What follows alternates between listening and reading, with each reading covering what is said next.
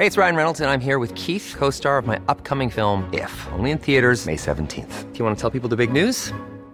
All right, I'll do it. Sign up now and you'll get unlimited for $15 a month in six months of Paramount Plus Essential Plan on us. Mintmobile.com slash switch. Upfront payment of $45 equivalent to $15 per month. Unlimited over 40 gigabytes per month. Face lower speeds. Videos at 480p. Active Mint customers by 531.24 get six months of Paramount Plus Essential Plan. Auto renews after six months. Offer ends May 31st, 2024. Separate Paramount Plus registration required. Terms and conditions apply if rated PG. Las coordenadas de la información. Con Alejandro Cacho.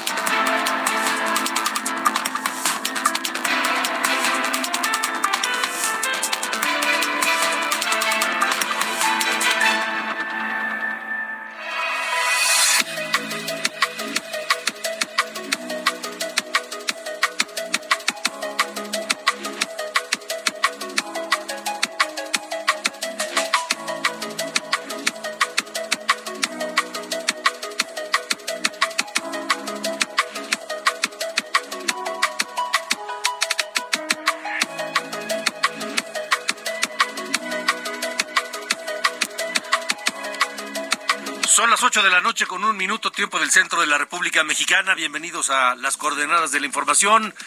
Esta noche de martes 9 de mayo de 2023. Yo soy Alejandro Cacho y les agradezco que nos acompañen a través de Heraldo Radio, la señal de su cadena nacional en todo el país, de frontera a frontera y de costa a costa, y también a través de Now Media Radio en los Estados Unidos. Un abrazo fuerte para todos los que escuchan Heraldo Radio.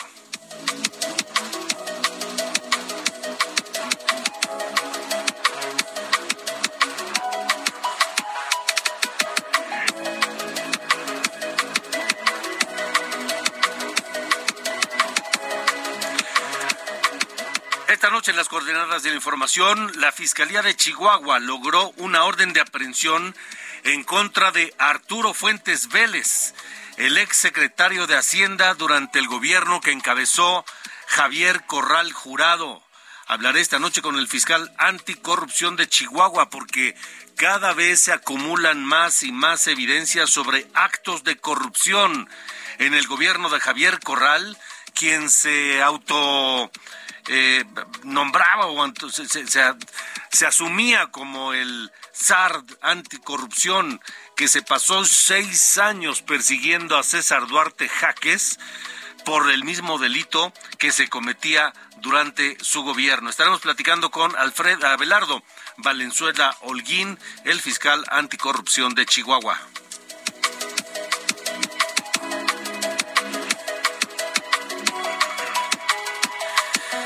Y bueno, el presidente López Obrador se fue con todo hoy en contra de la Suprema Corte de Justicia de la Nación y anuncia lo que ya todos eh, suponíamos.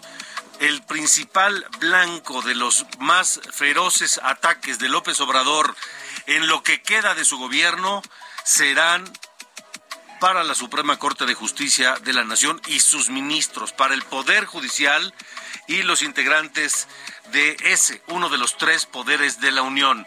López Obrador salió furioso hoy a hablar de, bueno, les dijo de todo a los ministros de la Corte porque sepultaron, porque le clavaron el último clavo al ataúd del plan B electoral, de la primera parte del plan B electoral, hay que decirlo. Ese tema no se ha terminado. La primera parte sí ya quedó sepultada. ¿Por qué? ¿Por qué le enfureció tanto? Se lo voy a decir más adelante y platicaremos con Alberto Asís Nasif, investigador del Centro de Investigaciones y Estudios Superiores en Antropología Social.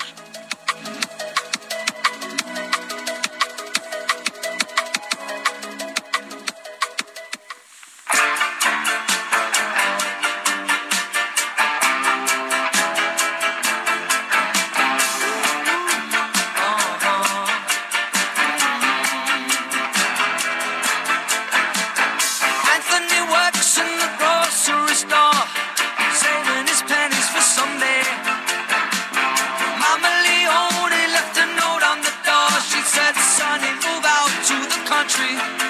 I'm working too hard to give you a heart attack. I, I, I, I, I. You wanna know by now who needs a house out in Hackensack? Is that all you get for your money? And it seems such a waste of time. If that's what it's all about, Mama, if that's moving up, then I'm moving out.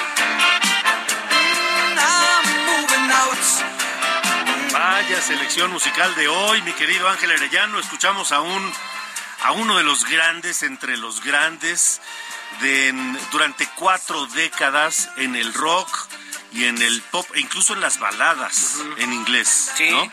sí, sí, exactamente, Alejandro. Buenas noches. Así comenzaba con esta canción Moving Out, el disco de Stranger, allá en 1977, que fue el, el quinto que lanzó Billy Joel en su carrera, pero el que le dio, digamos, la proyección que lo tiene hoy en la cumbre. Tenía canciones como esta, eh, Moving Out, Just the Way You Are, una gran balada, como lo dices. She's always, She's always a Woman. Y también una canción que se escucha poco que se llama The Stranger. Si tiene oportunidad, también escúchela. Es una canción muy padre que empieza así como balada y comienza con un ritmo, ritmo funk pues muy, muy particular. Billy Joel está cumpliendo hoy 74 años, años y en esta noche vamos a estar recordándolo, Alejandro. Él se retiró, digamos que más o menos allá en 1993 porque sigue haciendo giras, ya no, ya no está publicando discos, ya no está dedicado a la música nueva, pero sí está dando sus, giras y pues yo creo que él lleva la música dentro y no puedes dejar hacer lo que te gusta, así que él sigue ahí en- en activo de, de este, de este modo. Y vamos a estar recordándolo hoy, Alejandro, ya 74 años y como bien dices, uno de los grandes generadores de éxitos en la música. Hombre, su, su tema, por ejemplo, Just the Way You Are, ¿cuántos intérpretes la han can- cantado? Me viene, me viene a la memoria, pues, por ejemplo, Diana Kroll, una gran versión, este Barry White, Barry White es, esa, es el máster, yo creo, sí, ¿no? sí, sí, y este José José, ¿qué tal con esa que también grabó en español? También muy buena. ¿No? Yo Sí. creo que la versión en español es la mejor, la de José José, ¿no? Sí, sí, la verdad es que pues un- una gran voz para una gran canción. Sí. Y pues muchas canciones, la de eh, Within Start the Fire, este Uptown Girl, Sí, sí, sí. este no sé, Piano Man. Piano Man, justamente Piano ¿No? Man, que es una canción que lo representa y que habla de, de cómo conoció a un señor que estaba ahí en un bar. Y hace toda una descripción, hace como un, un relato de pues, un señor que se estaba tomando ahí un, un tonic. Y, este, y pues ahí está el gran Billy Joel, a quien hoy en la noche, en esta noche de 9 de mayo, lo recordaremos, mi estimado Me parece muy correcto, Ángel. Gracias. Gracias. Argue.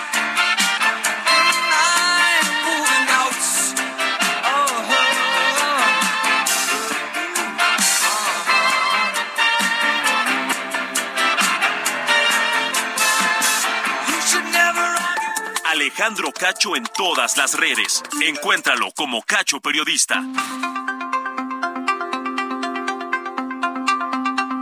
Son las eh, 8 con 8, 8 con 8 tiempo del centro de la República Mexicana. Bueno, ayer la Suprema Corte de Justicia de la Nación invalidó la primera parte del llamado Plan B electoral del presidente López Obrador. Ese plan que contemplaba reformas a las leyes generales de comunicación social y de responsabilidades administrativas consideró que son inconstitucionales porque su aprobación se dio violando el proceso legislativo. Eso consideró la Corte. ¿Qué significaban básicamente estas eh, reformas que aprobó, es decir, el plan B del presidente que aprobó el legislativo y que la Corte lo consideró eh, inválido porque violaba precisamente el, proceso legislativo? Bueno, permitía, entre otras cosas, que el propio López Obrador y todos los demás funcionarios pudieran hacer campaña durante la campaña presidencial. Así de sencillo. Cosa que la ley hoy no permite. Y que pudieran utilizar incluso eh, algunos recursos, este, etcétera, etcétera.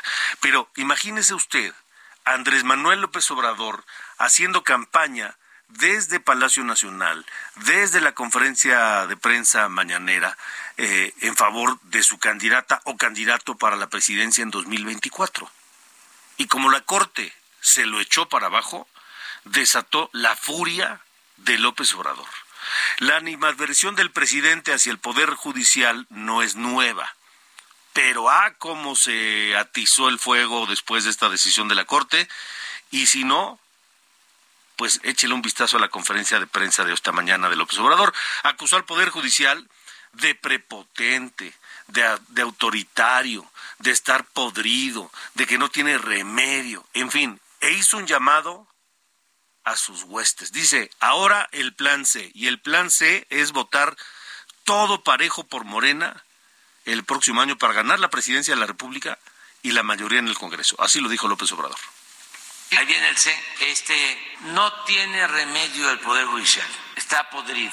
Están actuando de manera facciosa. Imagínense componerle la plana al Poder Legislativo. No violaron absolutamente nada. Pero en un acto de prepotencia y de autoritarismo se atreven a cancelar la ley los ministros de la Corte. Entonces, ¿qué es lo que se tiene que hacer? Pues primero que se tenga mayoría calificada en el Congreso para que se puedan hacer reformas a la Constitución. Y por supuesto, la ofensiva más eh, feroz de López Obrador de aquí al resto de su gestión será precisamente dirigida al Poder Judicial. Y de una vez también anuncio, en enero, no, septiembre, septiembre, antes de que yo termine, voy a enviar tres, cuando menos tres reformas hasta ahora, la del Poder Judicial, para que el pueblo elija a los ministros, como lo establecía la Constitución Liberal de 1857. Como lo establecía la Constitución Liberal de 1857, solo que alguien debería decirle al presidente que ya no estamos en 1857, que México es otro y que el mundo es otro. En fin, Hoy está con nosotros el investigador del Centro de Investigaciones y Estudios Superiores en Antropología Social, articulista, periodista, Alberto Asís Nasif, a quien saludo. Alberto, qué gusto saludarte, ¿cómo estás? Alejandro, un gusto estar en tu programa, como siempre. Gracias, Alberto. Pues, este, ¿qué opinas de lo que ha estado haciendo y anunció hoy López Obrador y todo lo que dijo, además del, del Poder Judicial? Sí, bueno, es como muy, el presidente es como muy claro y tiene mucha este, claridad en sus estrategias, es muy transparente, por así decirlo. Entonces, bueno, eh, digamos que la Suprema Corte se ha convertido, digamos, en el gran corrector de las... Eh, barbaridades que están haciendo en el Congreso. Es decir, un partido, un nuevo partido dominante, que es lo que es Morena y su coalición, eh, teniendo mayoría, no, no tienen la mayoría constitucional, es lo único que no tienen. Podrían haber legislado de otra manera, es decir, eh, están legislando para que eh, la Corte corrija los, los errores que están, que están haciendo. Pero no se trata solo de errores de procedimiento, ¿no? Creo que aquí la frase de, de Reyes Heroles vale, vale más, es decir, eh, la forma es fondo, es decir, si uno escucha el razonamiento de los eh, ministros que ayer votaron para echar abajo el plan B, la primera parte del plan B, se da uno cuenta que en efecto se afectaron los eh, procedimientos no solo constitucionales sino democráticos, porque tú estás evitando la parte fundamental de lo que hace un parlamento, que es negociar, exponer razones, eh, ponerse de acuerdo, lograr consensos, o sea, todo eso eh, Morena y su coalición pues lo tiraron al bote de la basura, para decirlo en términos así muy, muy sencillos. Eh, es decir, legislan con una prepotencia porque se sienten que pueden hacerlo que tienen una mayoría que les permite eso. Y el único límite, digamos, a eso, pues es precisamente la Suprema Corte de Justicia a través de una votación mayoritaria, ¿no? A partir de los ocho votos, digamos, ya no proceden las, las leyes. Entonces, la reacción es... Eh, ya ya este se le esperaba eh, casi todo el mundo, es decir, iba a venir una reacción eh, virulenta, pero además de la reacción de insultos y de descalificaciones, pues viene el, el nuevo plan, que es el plan C, digamos, ¿no? Es decir, el objetivo es ganar el Congreso el año que entra, ganar una mayoría constitucional. ¿Para qué? Pues para cambiar la constitución de acuerdo a lo que ellos eh, a lo que ellos piensan que deben ser las cosas, es decir, para ya había anunciado el presidente que iba eh, en, esta ocasión, antes de irse, digamos, a partir de septiembre del 24, iba a mandar una reforma para eh, deshacer, digamos, lo que la Corte echó para atrás con la Guardia Nacional incorporada a la Secretaría de la Defensa, que esa fue la primera, digamos, eh, derrota que tuvo el gobierno. Y ahora dice, bueno, vamos a proponer que los ministros sean elegidos, como sucedía en el siglo XIX, pero bueno, sí, no estamos ya en el siglo XIX. Y eh, como que todo lo quiere hacer así, es decir, el plan A, digamos, del proceso electoral era lo mismo, es decir, vamos a proponer que los consejeros electorales sean electos por voto eh, por voto directo. Entonces tú metes al árbitro a un proceso de, eh, de elección y distorsionas toda la la forma y las funciones como esto se lleva a cabo, ¿no? Y la propuesta de quiénes iban a ser estas personas, pues iba a ser mayoritariamente por parte del gobierno, un gobierno que tiene mayoría, un gobierno que se ha conformado a partir de un nuevo partido dominante. Entonces, todo como que cerraba, digamos, todas las piezas cerraban como en un retroceso democrático muy preocupante para ponerlo en esos en esos términos. Es que precisamente es lo que lo que quiero eh, preguntarte, Alberto. Eh, eh, ¿No es peligroso lo que está haciendo el presidente? ¿Cómo está jalando la cuerda y los calificativos este, que emplea y decir no tiene remedio el poder judicial, porque ahora ya lo, ya lo están secundando pues sus incondicionales en el legislativo, Monreal y, e Ignacio Mier, ¿no? Los, los acólitos, digamos, están repitiendo de forma eh, prácticamente exacta, ¿no? El, el, discurso está transminando y así lo podemos ver con más claridad todos los días. O sea, el presidente dice, dice una cosa en la mañanera y luego pues todo el conjunto de sus eh, fieles acólitos lo, lo repiten. Inclusive, eh, me, bueno, me llamó la atención que Claudia Sheinbaum está diciendo lo mismo, eh, como la, la candidata ahorita, eh, o precandidata puntera, ¿no? Y en ese sentido eh, vemos también lo que está haciendo Monreal, que se había mantenido eh, hasta antes de ir a Palacio a tomarse la foto, pues como en una posición un poquito menos eh, eh, dependiente, por así decirlo, o menos sumisa al presidente. Ahora ya amenaza, ¿no? Este, con que los va a llevar a juicio político a los ministros porque votaron para defender pues el, proceso constitucional y para echar abajo una serie de eh, de proyectos que eh, contravenían a la, a la Carta Magna, es decir, defendiendo el Estado de Derecho y la legalidad, ahora eh, se quieren hacer merecedores de un juicio político, lo cual pues es una eh, es una reacción muy preocupante, es decir, a mí me preocupa más este tipo de elementos. Yo creo que sí es una provocación que los insultos del presidente, o sea, que cada día está más enojado con esto que está decidiendo, que no controla ya la eh, la Suprema Corte o que él pensó que podía tener estos cuatro ministros que ha nombrado en su gobierno y que con eso pues podía evitar que se llegara a los ocho votos para echar abajo las las eh, propuestas no de su de su agenda legislativa. Esto no está sucediendo, entonces lo, lo que nos queda, es decir, de los tres poderes, pues es la, la Suprema Corte como el poder que puede de alguna manera hacer el balance, el contrapeso que se necesita, ¿no? Y entonces hay que amenazarlos, hay que descalificarlos, hay que insultarlos, hay que debilitarlos, digamos, frente a la opinión pública, o por lo menos frente a las bases de apoyo de la cuarta transformación, ¿no? O de lo que ellos creen que es la cuarta transformación. ¿Hacia dónde ves que va todo este encontronazo, Alberto?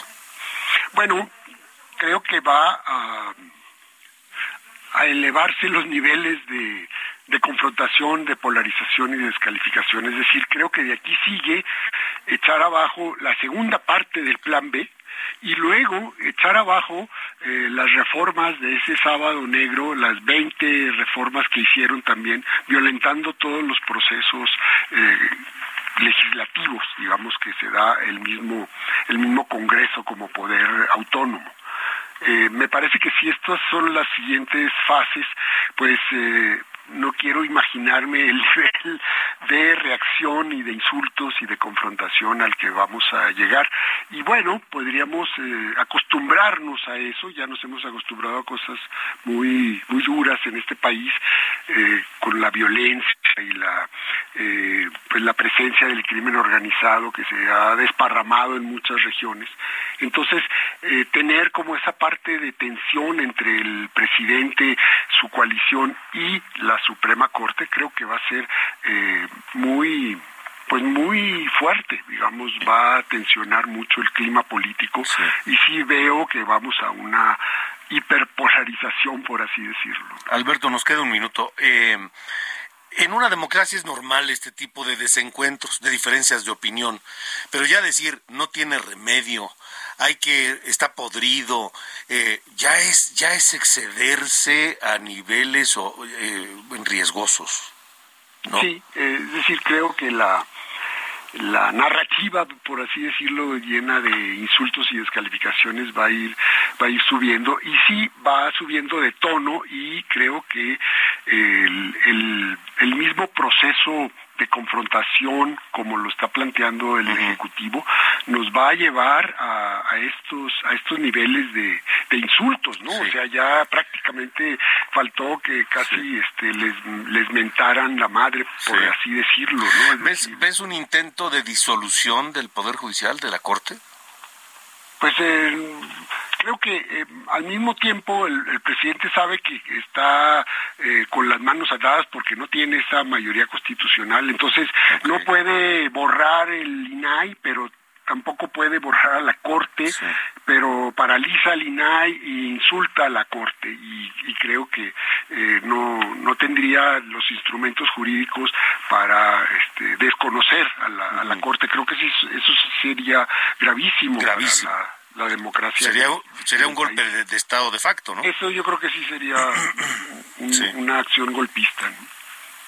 Alberto. no creo que vayamos a llegar hasta allá. Sí van a seguir los objetivos, las descalificaciones y los insultos. Eso sí va pues a seguir. Entonces, bueno, pues a los oídos sensibles que se que se vayan preparando. Alberto, te agradezco mucho, como siempre, tu tiempo para este espacio. Al contrario, Alejandro. Que estés muy bien. Un abrazo también. Alberto Asís Nasif, investigador del Centro de Investigaciones y Estudios Superiores en Antropología Social. Un, un estudioso de esta de la política mexicana mesurado, objetivo y muy documentado, de larga experiencia, Alberto Asif, Asís Nasif, un observador de los acontecimientos también. Bueno, vámonos a la pausa. Estamos en las coordenadas de la información. Son las con 8.23. Y hoy escuchando a uno de los grandes, a Billy Joel, que cumple 74, me dijiste. 74 años cumple el día de hoy.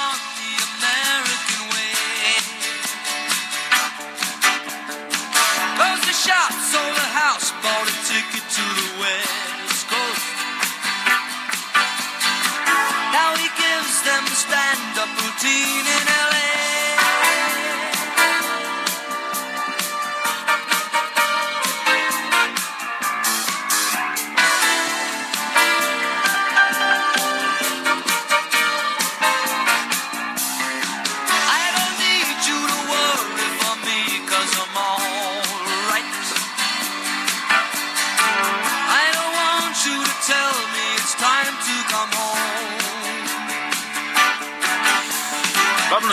estamos en las coordenadas de la información a través de Heraldo Radio. Yo soy Alejandro Cacho, gracias por acompañarnos y regresaremos a hablar con el fiscal anticorrupción de Chihuahua, donde les digo, cada vez se acumulan más evidencias sobre la corrupción en el gobierno de Javier Corral, quien se erigió como el zar anticorrupción y resultó que mientras él presumía de el perseguidor de los corruptos, los tenía metidos ahí en sus barbas. Regresamos.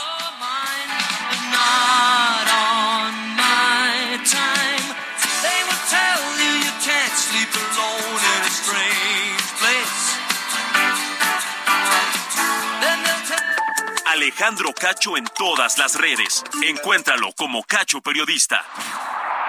Las coordenadas de la información. Con Alejandro Cacho.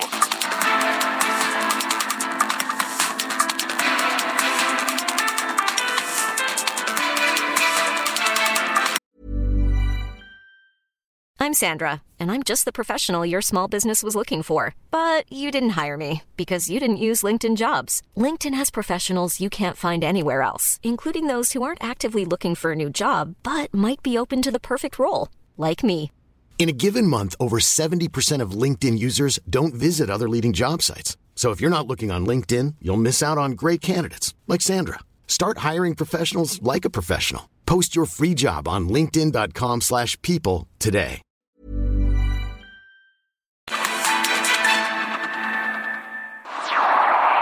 Las coordenadas de la información. Con Alejandro Cacho.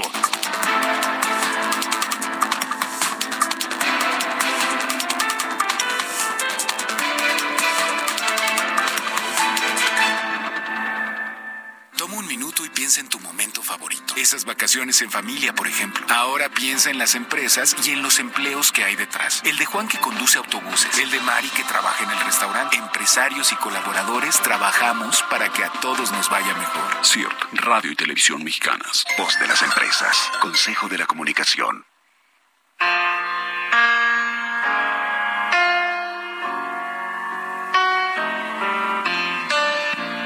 You search for tenderness, it isn't hard to find. You can have the love you need to live. But if you look for truthfulness, you might just as well be blind. It always seems to be so hard to give.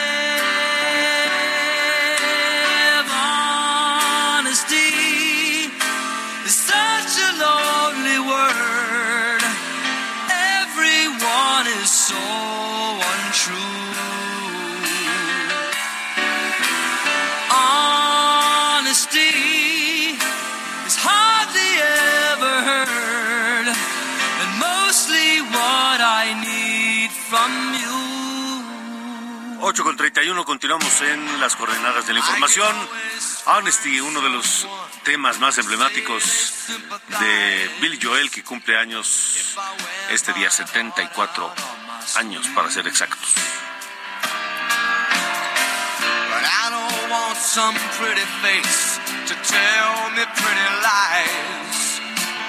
All I want is someone to believe.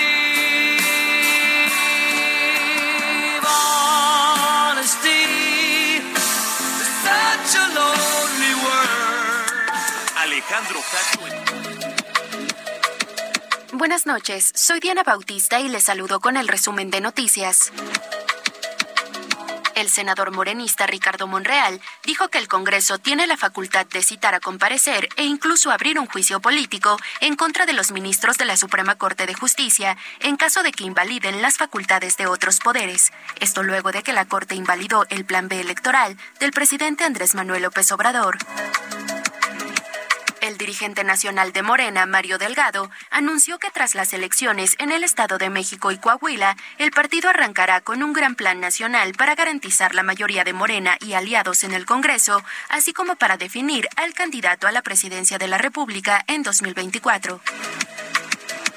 En el Congreso de la Ciudad de México, Morena y aliados aprobaron la ley con la que se ratifica en su cargo a la fiscal capitalina Ernestina Godoy por otros cuatro años.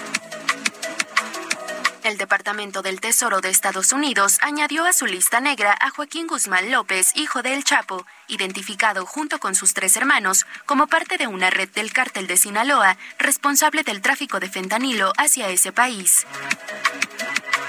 La Casa Blanca informó que el presidente de Estados Unidos, Joe Biden, vetará una iniciativa presentada por los republicanos en el Congreso que busca reanudar la construcción del muro con México para frenar la migración irregular y ante el fin del título 42. Un jurado federal en Manhattan concluyó que el presidente de Estados Unidos, Donald Trump, es responsable de abusar sexualmente y difamar a la columnista Jean Carroll, por lo que deberá pagar 5 millones de dólares. México declaró el fin de la emergencia sanitaria por COVID-19 a tres años y dos meses del inicio de la pandemia en el país. Finalmente, a los 93 años murió Antonio Latota Carvajal, histórico portero mexicano que compitió en cinco Copas del Mundo. Estas fueron las noticias de hoy martes. Buena noche. Las coordenadas de la información. Con Alejandro Cacho.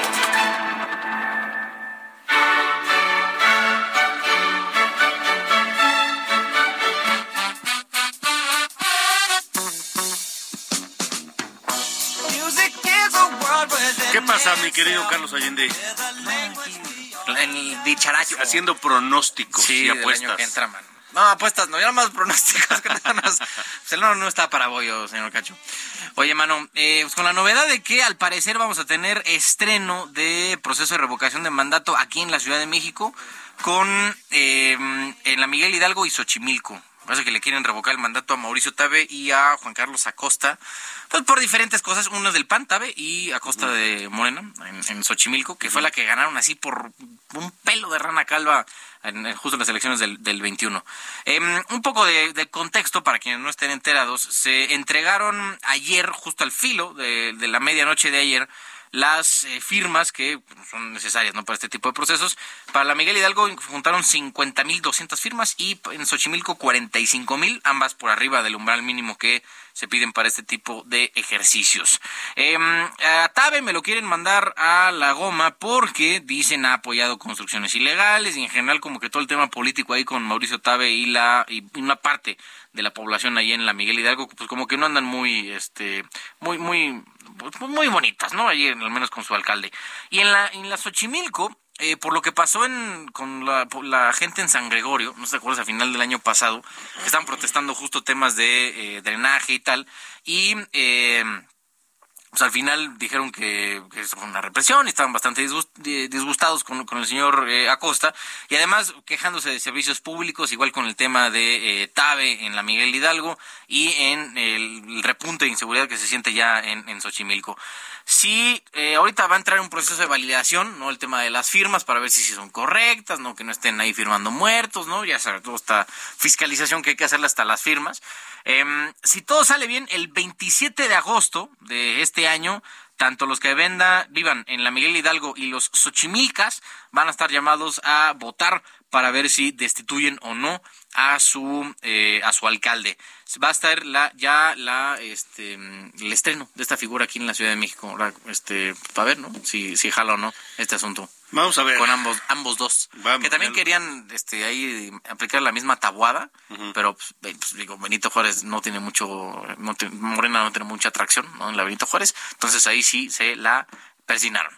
Al menos este Mauricio Tabe y Juan Carlos Acosta sí van a ver su futuro, parece, em, pasar frente a las urnas de sus gobernados. Está bien, me parece muy bien. Ya veremos, a ver. Am- Ya veremos, ya veremos a ver qué. Parte de la ¿no? ruta 2023 de... que tendremos. Señor Cacho, un absoluto placer. Igualmente, igualmente, gracias. Le vaya usted bien.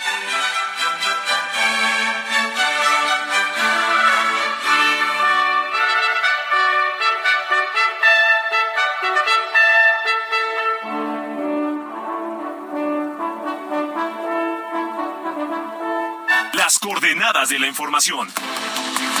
Con Alejandro Cacho. Continuamos, continuamos en esta, en esta transmisión de Heraldo Radio a través de la cadena nacional en todo el país y en los Estados Unidos. Vamos a Chihuahua porque allá la Fiscalía Anticorrupción logró una orden de aprehensión en contra de Arturo Fuentes Vélez. ¿Quién es Arturo Fuentes Vélez? Él fue el secretario de Hacienda durante el gobierno de Javier Corral. Javier Corral, que durante seis años se pasó diciendo que era el paladín anticorrupción y que mientras él decía eso, en su propio gobierno había estaban los corruptos metidos. Eh, está con nosotros el eh, fiscal anticorrupción de Chihuahua, Abelardo Valenzuela Holguín, a quien saludo. Fiscal, buenas noches y gracias por estar acá. Muy estimado Alejandro, me da mucho gusto escucharte eh, nuevamente este, después de, de haberte ido aquí de, de Juárez, de Chihuahua, ya, este, no tenía el gusto de saludarte, Alejandro. Igualmente, igualmente, igualmente, fiscal. Eh, un enorme gusto siempre y hablar de los temas de Chihuahua, que para mí es muy especial, pero eh, ¿qué hay? ¿Qué encontraron? ¿Qué, ¿Qué evidencias hay y por qué orden de aprehensión en contra de Arturo Fuentes Vélez? Pues bueno, primero decir que desde que asumimos eh, la Fiscalía Estatal Anticorrupción hemos tratado de darle un nuevo impulso legal y profesional a la investigación y persecución de los delitos por hechos de corrupción en nuestra entidad. Recordarás que esta fiscalía la asumimos el 16 de diciembre del año pasado, la encontramos con un subejercicio presupuestal de alrededor de 27 millones de pesos, con un desaseo en la propia integración de las carpetas de investigación, cómo se manejaban aquí. Parecía que tenía nada más el interés del ingrediente de hacer las cosas mediáticas, pero eh, no con el sustento legal, jurídico que se requiere para una investigación de la naturaleza de un delito por hecho de corrupción. Esta orden de aprehensión que se gira en contra del secretario de Hacienda y se hace pública porque él eh, tramita un amparo ante el juzgado tercero federal de esos amparos que se le conocen en el argot jurídico de la abogacía como esos buscadores, el juzgado tercero federal le, le, le, otorga ese amparo provisional, que es un amparo que no dura más de tres días. Él tiene la obligación de acudir ante un juez de control en, tres, en un lapso no mayor de tres días y después de esos tres días tiene 24 horas para informarle al juez federal de que en efecto hay una orden de aprehensión, de que en efecto hay una carpeta y ya queda sin efecto jurídico ese amparo. ¿Y qué es lo que pasa? que él se tiene que presentar ante ese juez y ya es donde nosotros se abre pues ya el proceso eh, donde se le van a formular los cargos.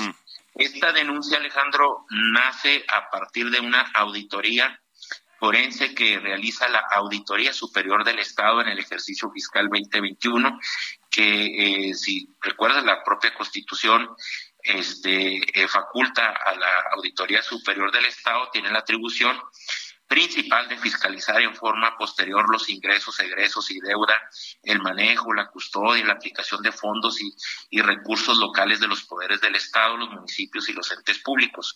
Y bajo esa tesitura es que encuentra algunas inconsistencias, algunas irregularidades y es que presenta una serie de, de denuncias. Esta denuncia en lo particular obedece a que el exsecretario de Hacienda en en razón de su encargo, eh, pues contrató los servicios de un despacho privado, eh, pasando por alto todos los procedimientos que requiere la norma secundaria, eh, y él en su calidad y representante del fideicomiso maestro irrevocable de la Administración en de Pago, este, autorizó y giró instrucciones a Banregio para que le giraran dos dos pagos a un despacho privado que nosotros consideramos que es de manera ilegal, eh, dos pagos por 49 millones 300 mil pesos, donde eh, en esa en esa contratación, pues la, nosotros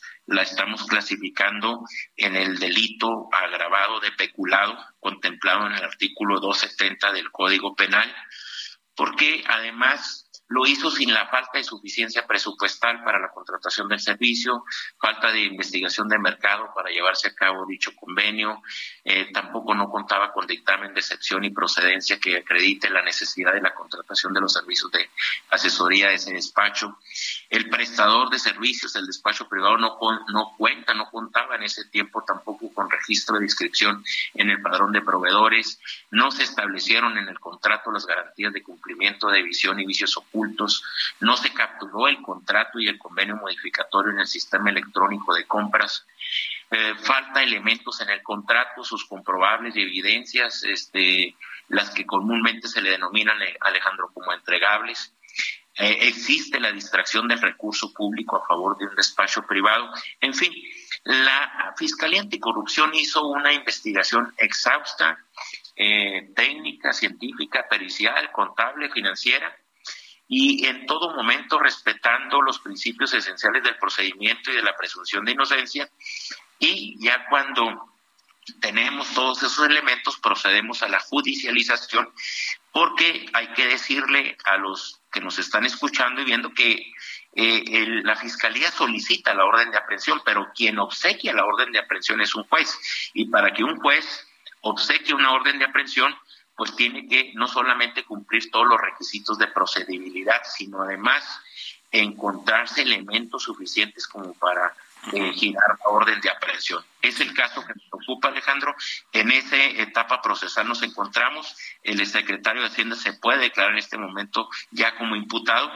Y bueno, pues nosotros como Fiscalía estamos a la espera de que se presente ante el juez, que el juez nos notifique y con una gran tranquilidad habremos de eh, demostrar y acreditar la carpeta de investigación que nosotros tenemos y, y, ya el juez determinará la responsabilidad del imputado. ¿Se sabe dónde está el exsecretario Fuentes Vélez, su paradero? No está en el estado de Chihuahua. Eh, nosotros en los días pasados lo hemos estado buscando porque finalmente cuando nos libera la orden de aprehensión, pues nosotros eh, hicimos la búsqueda de él entendemos que está en un domicilio en el extranjero, Nuevo México, y bueno, pues eh, ya eh, con esta orden de aprehensión y con esta eh, amparo que él trae con la salida que nosotros estamos dando a conocer, él ya tiene la obligación de, acudirse, de acudir ante, ante el juez. Si no lo hiciera así, Alejandro, después de los tres días y el término de 24 horas, que establece para que le notifique al juez federal queda sin efectos, entonces ya se procedería a, establecer una ficha roja y, solicitar su captura en cualquier parte del país que se encuentre. Sí, uno se pregunta si le encontraron evidencias de estos malos manejos, pues a lo mejor no fueron los únicos, ¿no? Pues bueno, lo que pasa es que eh, estamos hablando de esta carpeta yo debo de reservarme lo que la auditoría está eh, encontrando, que hay que reconocer, hay que recordar que es una es un órgano autónomo, eh, es un órgano fiscalizador y a partir de eso pues está generándose las denuncias correspondientes. Eh, las denuncias que lleguen a la Fiscalía Anticorrupción le damos el trámite correspondiente porque debo decir algo, Alejandro, a partir de nuestra llegada implementamos el JusticiaNet y los parámetros de medición para integrar una carpeta son públicos, están a la vista de todos. Ya no es un tema como se está utilizando en años recientes, sino que es eh, un impulso a la profesionalización de la investigación y persecución del delito por hecho de corrupción. Sí, porque eh, eh, estoy viendo que el propio Javier Corral el exgobernador ha emprendido una defensa pues mediática, ¿no? A través de redes sociales de su exsecretario de ah, no es cierto su exfiscal Francisco González Arredondo es otro caso distinto al que estoy me estoy confundiendo. debo decir ahí algo Alejandro. eh, se manejó mucho mediáticamente sobre la supuesta detención de un exfiscal anticorrupción. Yo tuve una comparecencia en el Senado de la República en la CONAFA, en la Comisión Nacional de Fiscales Anticorrupción, tuve que hacer esa precisión porque me parece que hay un manejo distorsionado en lo que refiere a la supuesta detención de un exfiscal anticorrupción. Y Chihuahua jamás se detuvo un exfiscal anticorrupción. Estuvo detenido un excoordinador de ministerios públicos que luego lo hicieron fiscal de derechos humanos y que fue detenido por el delito, por, por la probable eh, comisión de un delito de tortura que fue emitido por la Comisión Nacional de Derechos Humanos. obligó a la Fiscalía Estatal a la a la captura de, un exfiscal de derechos humanos. Pero quizás mediáticamente sería más rentable decir que fue un fiscal anticorrupción, cosa que no es así. ¿eh? ¿Hay más funcionarios de mayor nivel arriba del exsecretario de Hacienda involucrados? Ese es un, ese es un tema que la propia proceso de, del órgano jurisdiccional nos va a arrojar pues eh, yo en este momento sí tengo que ser muy cuidadoso de la carpeta, Alejandro, este, y no caer en un asunto de responsabilidad ni de este mm, de no cuidar el debido proceso y la presunción de inocencia. De acuerdo, pues eh, estaremos muy atentos del caso, muy pendientes de lo que ocurra, fiscal Abelardo Valenzuela Holguín. Muchas gracias por haber estado con nosotros. Al contrario, Alejandro, un abrazo y muy buenas noches. Igualmente, buena noche. El fiscal anticorrupción de Chihuahua, Abelardo Valenzuela Holguín. Pues ahí está, imputado Arturo Fuentes Vélez, el ex secretario de Hacienda en el gobierno de Javier Corral. 8 con 49. Ruta 2023. Coahuila y el Estado de México están hoy, Están hoy. en la ruta 2023. 2023.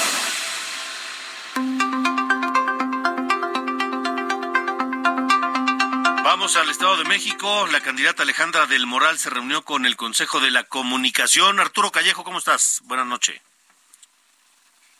Alejandro, te saludo con mucho gusto para informar que al reunirse con integrantes del Consejo de la Comunicación, la candidata de Va por el Estado de México, Alejandra del Moral Vela, enfatizó que su proyecto es de apertura y no busca enquistar una ideología política, así como apuesta por la inclusión y cree en la pluralidad reconoció que el Consejo de la Comunicación tiene la misión de ser la voz de las empresas y que agrupa a más de 90 asociados y a 73 de las compañías más destacadas del país. Del Moral Vela resaltó que la alternancia política no es necesariamente un cambio de color, sino del quehacer político, y en su caso garantizó que ella es la opción que puede enfrentar paradigmas, romper techos de cristal y demostrar que una mujer joven tiene la capacidad y el carácter para llevar los destinos del Estado de México. Enfatizó que lo que está en juego es la democracia, las instituciones y la libertad y se va a decidir el futuro de 18 millones de habitantes y las bases del futuro del país aseveró que su relación con el sector privado es de respeto y con los medios de comunicación es de inclusión, de escucha y de apertura. La candidata aliancista dialogó con los consejeros sobre temas como seguridad, transporte, movilidad y empleo, entre otros. La aspirante a la gubernatura mexiquense reafirmó su convicción de que la sociedad civil organizada, trabajando de la mano con el gobierno y con la iniciativa privada, puede lograr que al Estado de México le vaya muy bien. Es mi reporte. Muy bien, gracias Arturo Callejo. Y ya saben que la ruta 2023 también pasa por Coahuila, donde elegirán gobernador también el 4 de junio. Vamos al reporte de Vianey Carrera.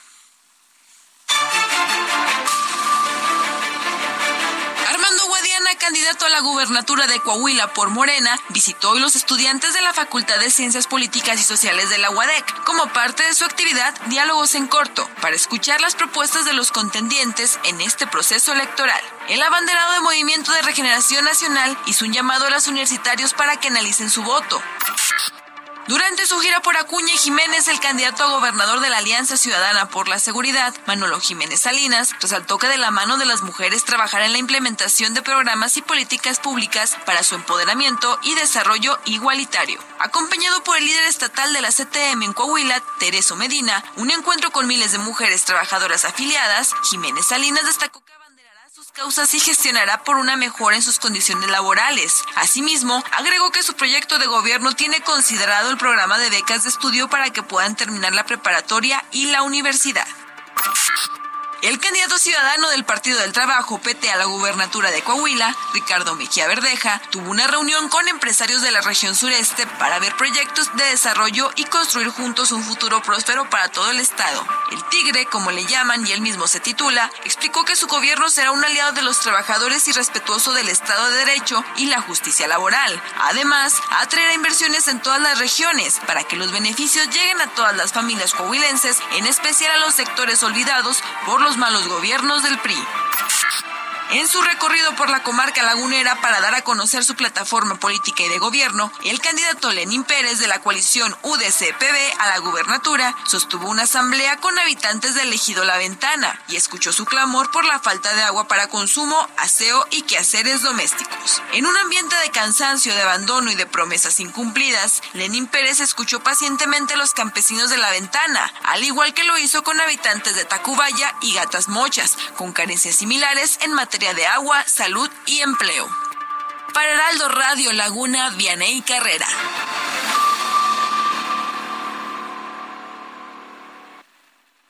Gracias, gracias a, a Vianey Carrera. Son las 8.54, momento de despedirnos, pero no sin antes dejar con ustedes uno de los temas más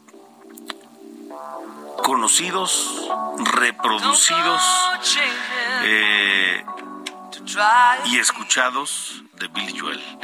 Este gran tema, que en lo particular es mi favorito de Billy Joel, que es Just the Way You Are. Con eso nos vamos. Gracias por habernos acompañado. Recuerde que mañana, aquí mismo, nos esperamos 8 de la noche en las coordenadas de la información y 9 de la mañana por Heraldo Televisión. Gracias. Buenas noches.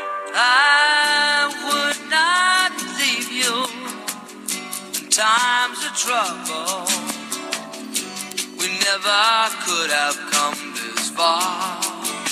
Mm-hmm.